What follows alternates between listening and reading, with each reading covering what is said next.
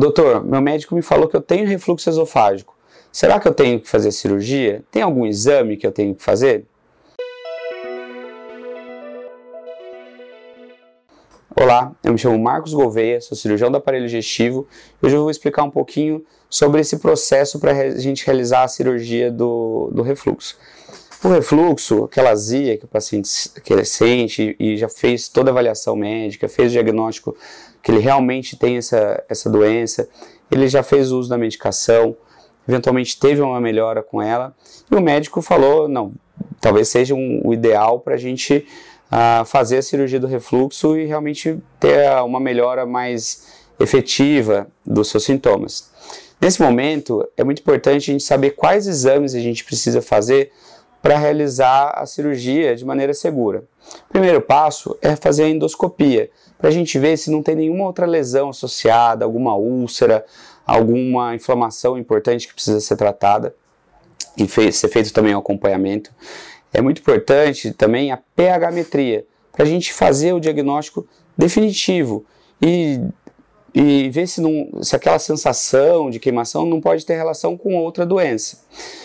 Feito o diagnóstico do refluxo com a pH-metria, que vai ver realmente aquela quantidade, se aquele ácido que volta do estômago é realmente muito importante, é, é interessante que seja feita também a manometria, que é um exame que, que vê a contração do esôfago. Então ele vai ver se, se o esôfago realmente é, contrai de maneira adequada, se a válvula que separa o esôfago e o estômago contrai ou não de uma maneira adequada, porque isso pode influenciar tanto na técnica cirúrgica como a gente pensar em outros diagnósticos, como uma doença da, da motilidade ali, da movimentação do esôfago. Em alguns casos, como dúvida diagnóstica ou uma associação com uma hérnia de ato, quando, que é quando o estômago está é, tá deslocado no sentido do tórax, ali em sentido ao esôfago, pode ser necessário uma radiografia contrastada do esôfago para a gente entender toda a anatomia, se ele faz se ele é muito sinuoso, se a hernia é muito volumosa e o cirurgião se preparar de maneira adequada para a cirurgia.